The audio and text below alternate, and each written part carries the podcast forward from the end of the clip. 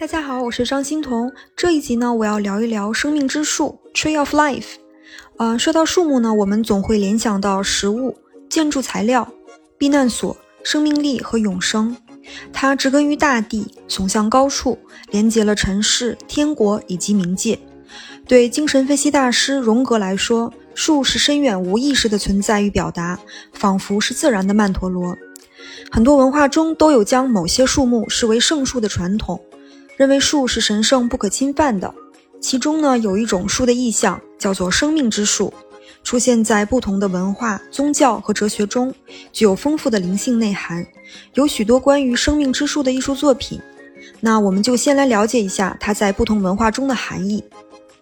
在古老的美索不达米亚平原地区，亚述人就有关于生命之树的意象。呃，当然这个说法呢是后来的学者给的。它主要出现在亚述人的宫殿浮雕中，周围一般描绘有人物、国王或者鹰头的异精灵。它是重要的宗教符号，但是它的具体含义并没有定论。在基督教的圣经《创世纪》一章中有关于生命树的描绘，它是永生的源泉，果实能够让人得到永不朽坏的生命。亚当夏娃偷食了分别善恶树的果子，被逐出伊甸园之后呢？神在伊甸园的东边安设了基路伯和四面发火焰的剑，要把守生命树的道路。啊，这里基路伯呢，也就是智天使，智慧的智。所以说呢，亚当夏娃已经获得了智慧，但神不让他们再吃到生命树的果子，以防他们永生不老。基督教艺术中有许多关于生命之树的刻画，比如十四世纪的意大利画家塔德奥加迪，他是乔托的得意门生。他为佛罗伦萨圣十字圣殿绘制过壁画，下面呢就是《最后的晚餐》，上面呢就是一棵巨大的生命之树，中间是十字架上的耶稣，从中延伸出十二个树枝和许多的圆章，里面是先知们的半身像，提醒人们耶稣的奉献。在犹太教的卡巴拉主义中，生命之树呢是一种神秘符号，展现了上帝创世的过程。啊，先说一下什么是卡巴拉，它是犹太教发展出的一套神秘主义学说，是一种隐秘的知识，用来解释神的本质以及短暂有限的宇宙和永恒无限的造物主之间的关系。卡巴拉信徒认为，神就存在于每个人的灵魂当中，人类可以达到神人合一的境界。卡巴拉的代表性著作包括了《光辉之书》还有《创造之书》。那卡巴拉最重要的图示就是生命之树。它是一张创世的示意图，上面有十个圆圈，也就是十个质点，还有二十二条路径，共同构成三十二条智慧之路。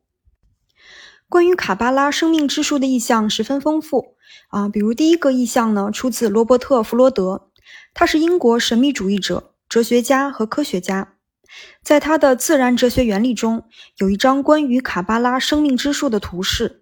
图中标出的十个圆圈是创世过程的中心与出发点。这十个圆圈分别代表了王冠、智慧、知性、仁爱、力量、美丽、胜利、威严、根基和王国。弗罗德呢，将基督教的九级天使分别分配给了前九个圆圈，从王冠到根基。那最后这个王国呢，则对应了灵魂。从王国这个圆圈衍生出下面十片长长的叶子，分别标志出每级天使与之对应的质点。比如说，六翼天使的王冠、智天使的智慧、坐天使的知性、主天使的仁爱、能天使的力量、力天使的美丽、全天使的胜利、大天使的威严、天使的根基以及灵魂的王国。弗罗德呢，将犹太卡巴拉与基督教的三级九等天使联系到了一起，充满了神秘的意味。那如何解释这张创世示意图，并没有一个统一的说法。卡巴拉认为呢，知性指的是我们平时所说的思考，是基于语言逻辑的；而智慧呢，是只可意会不可言传的。所以，这个生命之树的意象，也是对心灵不可把握之物的一种探究。在北欧宇宙学当中，一个核心概念是宇宙树，或者称为世界树。这个巨大的树构成了整个世界。这棵树上呢，衍生出三层九个国度，其中中庭是人类居住的地方，其他的王国是神族、巨人、亡灵等存在的国度。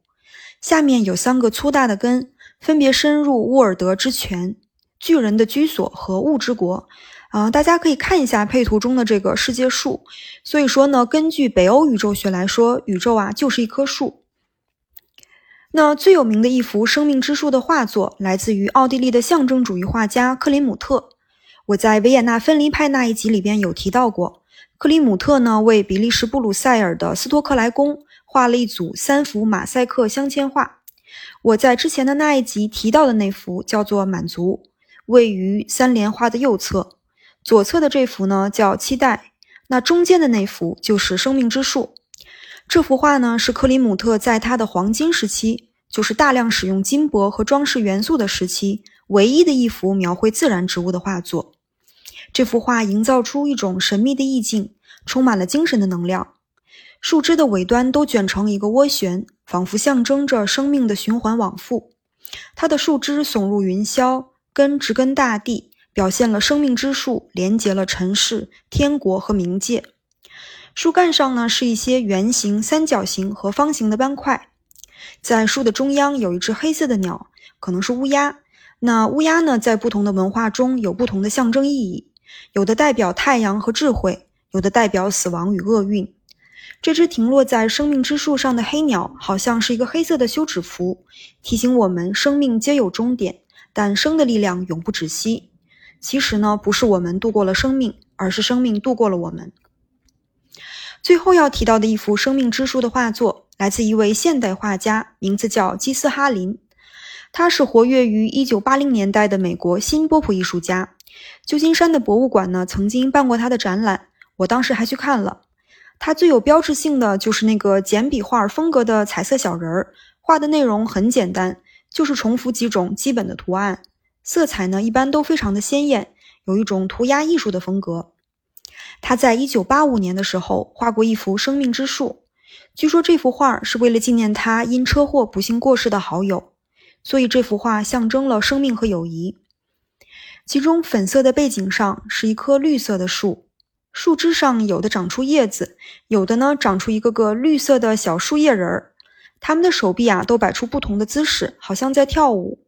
树的下面呢，有四个带红色斑点的黄色小人儿，他们都高举着手臂。那他的画呢，都太有个人特色了。关于绘画过程呢，基斯哈林是这样描述的：他说，画画对我来说是一种超越现实的体验。你完全进入另一个空间，在这个空间，你所接触到的事物是普世的，与整体意识有关，完全超越了自我和小我。所以说，对基斯哈林而言，绘画是心灵的跃迁与转变，超脱小我，追求彼岸的一个媒介。他用自己独特的涂鸦风格描绘了这个普世的宗教意象。这幅作品的迷人之处在于呢，它既古老又童真。呃，其实我觉得所有经典的艺术作品都是既古老又童真的。好了，最后的本期总结：生命之树 （Tree of Life），它出现在不同的文化、宗教和哲学中，具有丰富的灵性内涵。它出现在基督教的圣经《创世纪》中，代表永恒不朽的生命；在犹太的神秘主义传统卡巴拉中，生命之树是最重要的符号，是一个关于创世的示意图；在北欧宇宙学中，宇宙就是一棵树，人类生活在中庭的国度。奥地利象征主义画家克里姆特和美国的新波普艺术家基斯哈林都画过生命之树，前者灿烂神秘。后者抽象大胆，在某种程度上都是人类心灵的一种隐喻。那说过了生命之树，我们下一集要来说的植物是莲花。好的，谢谢您的垂听，我们下集再见。